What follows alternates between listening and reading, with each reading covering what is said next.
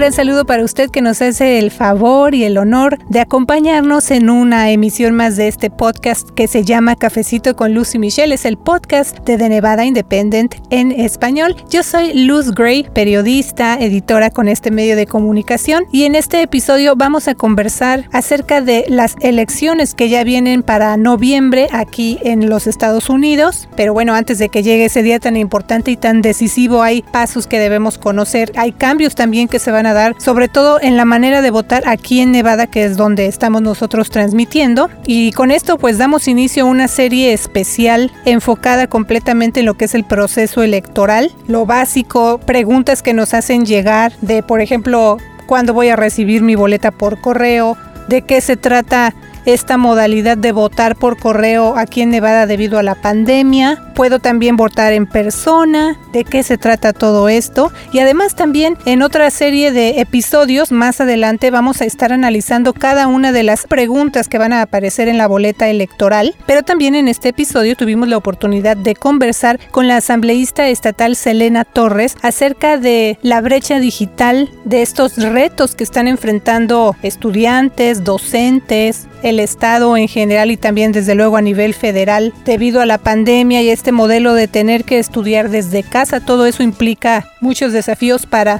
todas estas personas involucradas en este proceso tan importante de la educación porque a final de cuentas no se quiere interrumpir el avance académico de los estudiantes. Pero bueno, como mencionamos, hay varios retos y ella nos va a estar platicando acerca de un esfuerzo que llevaron a cabo aquí en Nevada precisamente para darle a conocer a la comunidad más vulnerable, que no tiene acceso a Internet o que está enfrentando otros retos relacionados con la tecnología, de que hay recursos para que puedan ayudarse a que sus hijos tengan acceso a todo este material. Así que de eso vamos a estar platicando en este nuevo episodio de Cafecito con Lucy Michelle. Así que vamos a dar inicio y también presentando como siempre a la otra voz de este cafecito informativo, mi colega Michelle Rindell. Vamos a escuchar amigos, muchas gracias por estar sintonizando este podcast.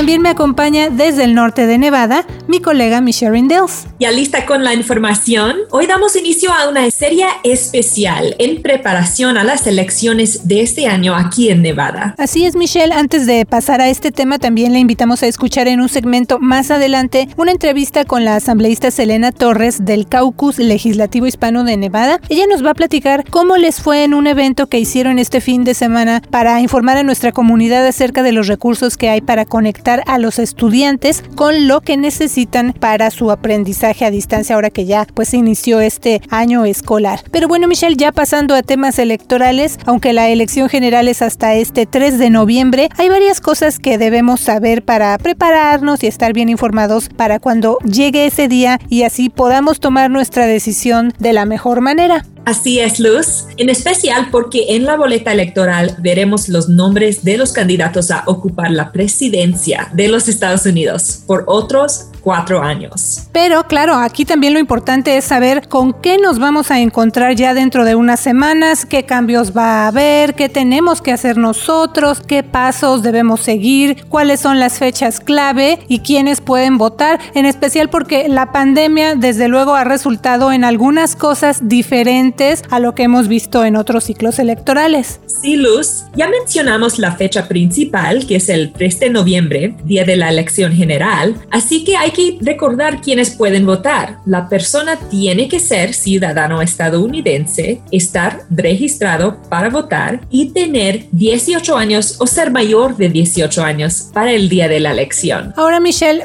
¿la persona se puede registrar para votar el 3 de noviembre o se tiene que registrar desde antes? Los nevadenses se pueden registrar para votar el mismo día de la elección en una casilla de votación. Pero la recomendación es que los ciudadanos se registren para votar lo más pronto posible. Cada votante que se haya registrado a no más tardar a principios de octubre va a recibir por correo una boleta y la puede llenar y regresar en el buzón. Para asegurarse de que usted está listo para votar, puede visitar el sitio web de la Secretaría del Estado. Ahí usted puede actualizar información como su dirección, su partido político y más, o verificar que todo está bien y nada ha cambiado. Así es, pero también hay que recordar el cambio importante que vamos a ver. En la sesión legislativa especial se aprobó una iniciativa que va a ampliar la votación por correo en Nevada. O sea, ¿de qué se trata todo esto, Michelle? ¿Qué cambios debemos conocer acerca de la elección por correo de noviembre aquí en nuestro estado? Sí, Luz, Nevada va a ampliar la votación por correo para este ciclo. Igual que en las elecciones primarias que tuvimos en junio, todos los votantes registrados activos en Nevada van a recibir automáticamente por correo una boleta electoral bajo la modalidad de ausencia. Esos cambios se realizaron a partir de un proyecto que se llama AB4 esa iniciativa implementa estos nuevos procedimientos electorales y fue aprobado durante la sesión legislativa especial más reciente. Después, el gobernador de Nevada, Steve Sisolak, lo firmó como ley, así que por eso ya se van a ver esas nuevas implementaciones en ese ciclo electoral. Esos cambios principalmente se hicieron para ajustarse a las condiciones sanitarias debido a la pandemia. Bueno, Michelle, pero no todos han recibido con buenos ojos esta propuesta o esta ley, ¿verdad? Sí, Luz. La campaña del presidente Trump está en contra de la expansión de votación por correo. Dicen que Nevada está abierto a fraude y, y mandando tantas boletas a tantas nevadenses va a aumentar el nivel de fraude en el, estado de Nevada. la gente que están operando las elecciones están negando esos argumentos, dicen que tienen protecciones contra el fraude y, no es fácil votar en nombre de otra persona porque hay un proceso de verificación de firmas y otras protecciones entre eso. Michelle, ¿cuándo vamos a recibir las boletas por correo? La fecha varía un poco entre los diferentes condados de Nevada, pero los votantes en el condado Clark van a recibir sus boletos a no más tardar para el mediados de octubre. Así que hay que estar checando ese buzón de correo para asegurarnos que recibimos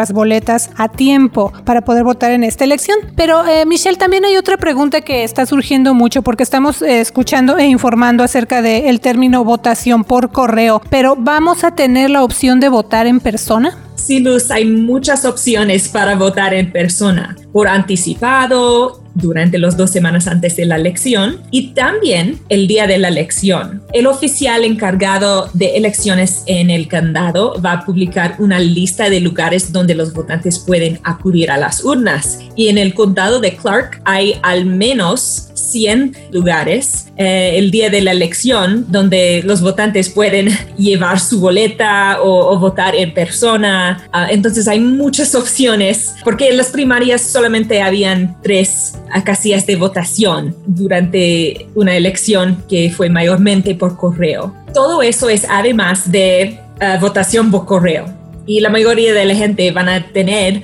la boleta y, pueden entregarlo en, en, su buzón muy fácilmente, pero hay muchas opciones para ellos que quieren ir en persona. Sí, y además, desde luego, pues hay que agregar que las autoridades electorales están ya conscientes de los preparativos que se tienen que hacer para recibir a estos votantes en persona de acuerdo a las directivas sanitarias nacionales y también aquí en el estado. Así que se tomarán esas precauciones de acuerdo con lo que han informado los funcionarios en el caso de quienes deciden ir a votar en persona. Michelle, pero por ejemplo, ahorita que estamos hablando de, de votar en persona, ¿qué hacemos en caso de que nos llegue la boleta por correo, pero yo quiero ir a votar en persona. Es importante siempre tener en cuenta que solo necesita votar una vez ese otoño. Si está registrado, va a recibir una boleta por correo. Si usted devuelve esta boleta en su buzón, no necesita ir en persona a una casilla, ni durante la votación temprana, ni durante el día de las elecciones. De hecho, es un crimen votar dos veces o más en una elección. Entonces, no necesita hacer eso y no lo debe hacer. Si usted se siente más seguro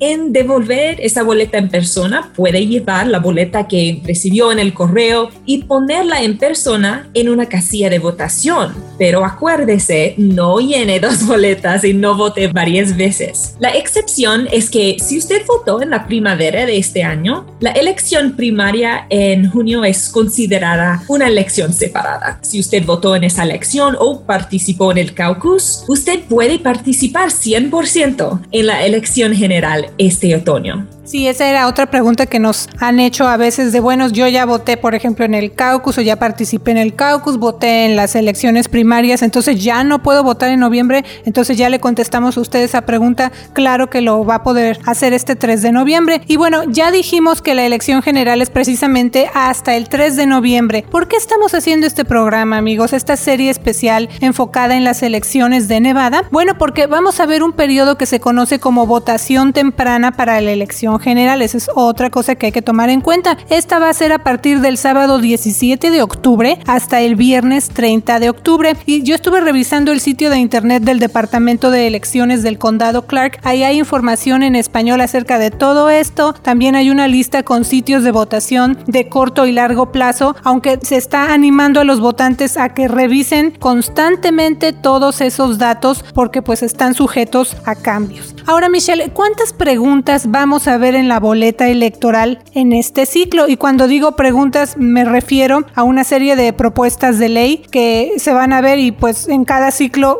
encuentra usted estas preguntas. Hemos dicho a veces escuchamos o vemos mensajes donde nos dicen vote sí por pregunta tal o vote no por tal pregunta. Así que ¿de qué se trata todo esto de las preguntas, Michelle? Los, además de que en la boleta electoral los votantes van a ver contiendas para la presidencia, congresistas, legisladores estatales y varias carreras locales, incluyendo para jueces, también van a haber cinco medidas o preguntas en donde contestan si están o no de acuerdo con varias propuestas de ley. En las próximas semanas vamos a revisar todas esas propuestas y explicar los argumentos a favor y en contra de cada uno. Escuche Cafecito con Lucy Michelle para más detalles. Así es, lo recordamos a usted que ya en ciclo anterior de elecciones hicimos esta serie ya de las preguntas de la boleta electoral, con videos, con versiones por escrito, también aquí en el programa. Entonces vamos a continuar con esa tradición, digamos, de presentarle a usted esta información en español, pues para que sea más fácil de entender y como decimos, cuando llegue usted a votar ya sepa con qué se va a encontrar en la boleta electoral. Pero Michelle, también hemos reportado acerca de otro término que se llama recolección de boletas o en inglés ballot harvesting. ¿De qué se trata esto? ¿En qué consiste?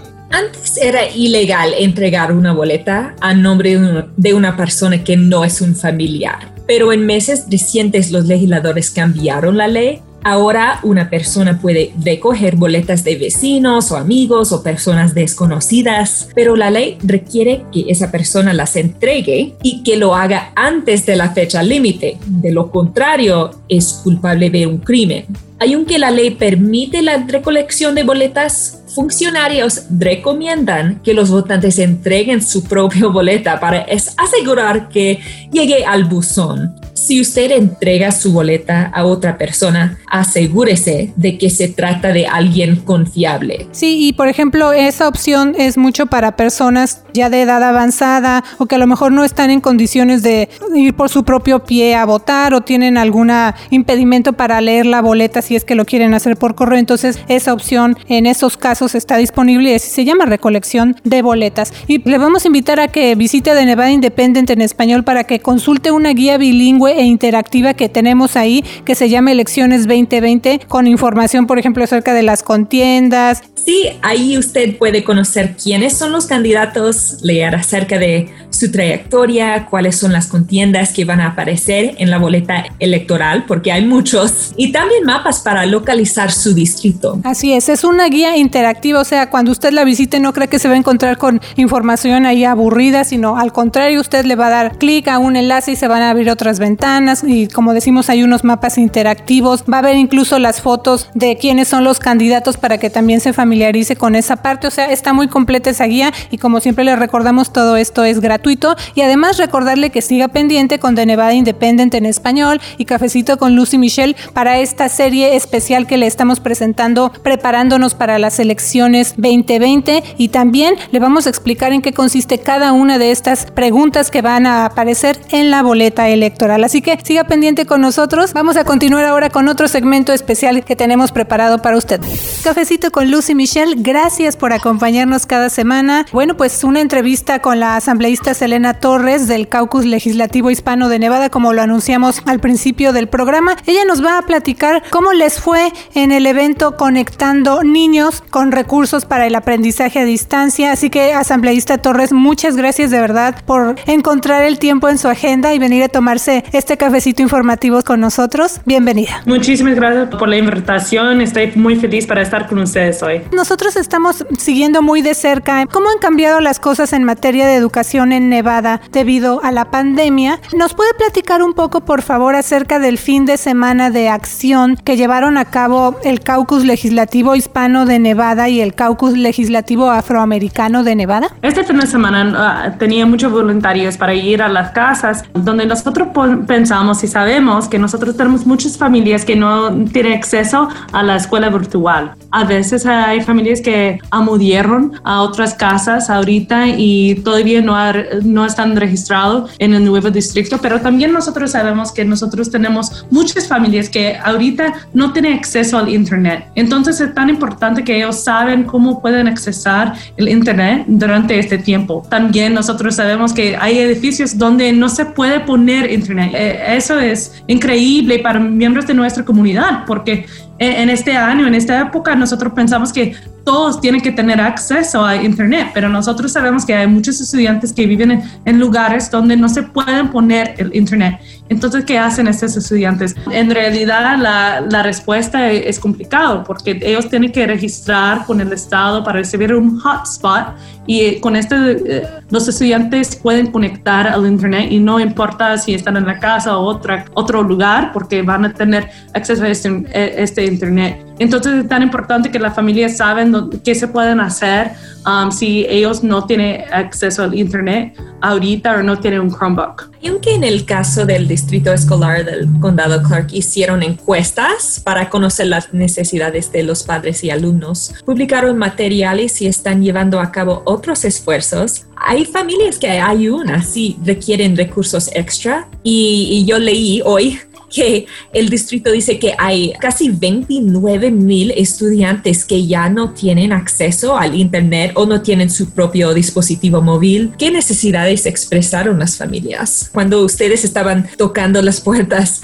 eh, el fin de semana? En realidad, lo más importante para las familias es saben que ellos pueden tener los recursos que necesitan para los estudiantes para asistir a la escuela. Yo pienso que hay muchos estudiantes eh, ahorita y muchas familias ahorita que no saben que se pueden llamar a alguien para recibir acceso a estos servicios. Entonces es tan importante que ellos entiendan que ah, cada estudiante aquí en el estado de Nevada tiene, el derecho para tener acceso al Internet durante este tipo de escuela. Y si alguien es una, eh, no tiene acceso a, la conexión ah, en la casa ahorita, solamente tiene que llamar a 888-616-2476 y con ese número hay gente que habla en inglés y español uh, que se pueden contestar y ayudar a las familias para, para crear uh, esta conexión, porque a veces necesito un servicio, a veces necesitan acceso a internet en la casa, porque en la casa se puede tener internet, pero la familia no puede pagar por el internet ahorita.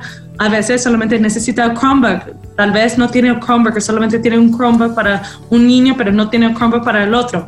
Entonces es tan importante que las familias llaman y las oficinas para este número están abiertos um, cada lunes a sábado. Entonces la mayoría de la semana ellos están abiertos um, y quieren servir a la comunidad, pero la comunidad también tiene que llamar a estas oficinas para recibir la ayuda. En realidad yo pienso que la mayoría de las familias están estresados con este tipo de educación. Yo sé que es diferente y también a veces las familias no saben cómo pueden ayudar a los padres Ah, para crear esta conexión. O también a veces los padres no saben cómo usar la computadora, entonces tiene un niño de kinder o pre-kinder que necesita ayuda para usar la computadora, pero los padres también no tienen estas habilidades. Yo sé que el condado de Clark está trabajando con las bibliotecas ahorita para hacer un programa para ayudar a los padres y enseñar a los padres cómo usar la computadora, porque eso nos ayuda a los estudiantes cuando nosotros decimos que, ok, nosotros tenemos la computadora, entonces vaya a la clase, pero hay muchas cosas que pueden hacer con la computadora, entonces, ¿cómo pueden accesar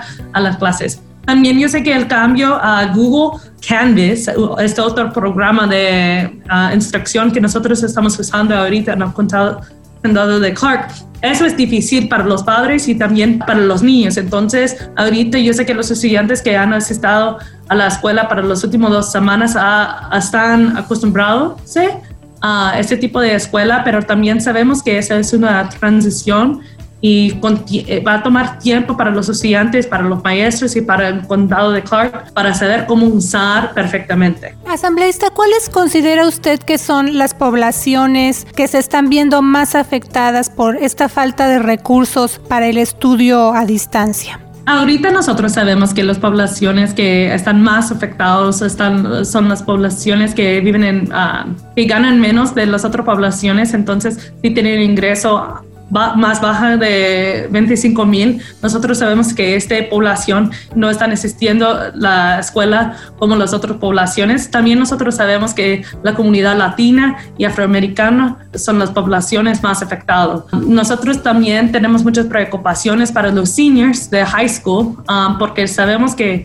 es difícil para tener la misma motivación para ir a la escuela ahorita cuando sabe que solamente no necesita asistir y puede quedarse en la casa. Entonces hay muchos seniors ahorita en high schoolers que no asisten a todas las clases. Um, entonces nosotros estamos trabajando con estas comunidades para asegurar que la comunidad entiende la importancia de la educación, pero también de, de vayas a la escuela. Pero asambleísta, además de su trabajo, precisamente como asambleísta estatal, Usted también es profesora. ¿Qué retos ha enfrentado desde que empezó este ciclo escolar? En realidad yo pienso que eso, este año es completamente diferente. Cuando yo estudié para ser maestra, yo estudié para enseñar en la clase con los estudiantes enfrente de mí. Y yo no estudié mucho como ser maestra completamente por computadora. Usualmente usamos la computadora, pero eso es para ayudar a los estudiantes en la clase. Eso no es para tomar el lugar de los maestros. Entonces, ¿cómo puedo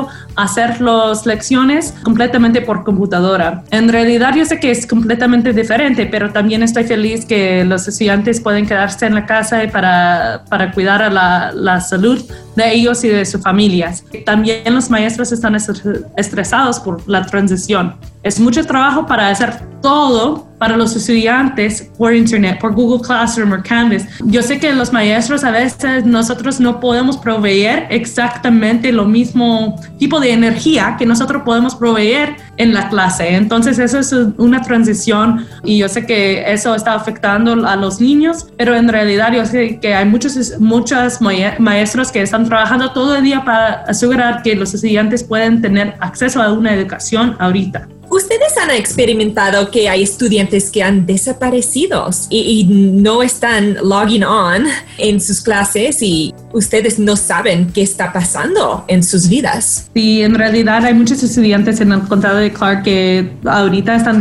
desaparecidos y es tan importante que toda la comunidad trabajan juntos para asegurar que los niños asisten a la escuela, porque hay muchos trabajos que todavía tienen jóvenes que trabajan con, con ellos, especialmente en los restaurantes o en las tiendas. Entonces es tan importante que ellos entiendan que todavía los estudiantes tienen escuela no pueden decir que los estudiantes pueden trabajar todo el día ahorita porque no tienen escuela en persona. Yo sé que el condado de Clark está haciendo su parte también, pero en realidad cada miembro de nuestra comunidad tiene que hacer su parte también para asegurar que cada niño está en la escuela ahorita. ¿Qué hace falta para cerrar esa brecha digital y qué pueden hacer ustedes como legisladores? Hay dos cosas que nosotros podemos hacer. En realidad, el gobierno federal también tiene que dar más dinero al estado de Nevada para asegurar que nosotros podemos proveer los estudiantes con lo que necesita. También nosotros tenemos que tener más dinero para um, improvar um, el internet que nosotros tenemos en nuestras comunidades, porque sabemos que hay algunas comunidades que no tienen acceso al mejor Internet. En, en, realidad, mi comunidad también no tiene acceso al mejor Internet y nosotros estamos en el centro de la ciudad. Y eso es un problema para muchas familias. Entonces nosotros tenemos que ver cambios con um, la financia y cómo nosotros estamos dando el dinero a programas así. También nosotros podemos ver programas estatal y en realidad yo sé que nosotros estamos hablando sobre cómo, cómo nosotros podemos asegurar que los maestros tienen la educación que es necesaria para proveer esa educación por los estudiantes, pero también que nosotros podemos hacer más, diferente para asegurar que cada estudiante tiene acceso. Y yo pienso que ese es un discurso que nosotros vamos a tener para los últimos 10 años. Um, y en realidad yo sé que nosotros estábamos hablando antes como este digital divide, como este, este brecha digital para los estudiantes, pero en realidad nosotros podemos saber cómo impacta a nuestras familias más ahorita.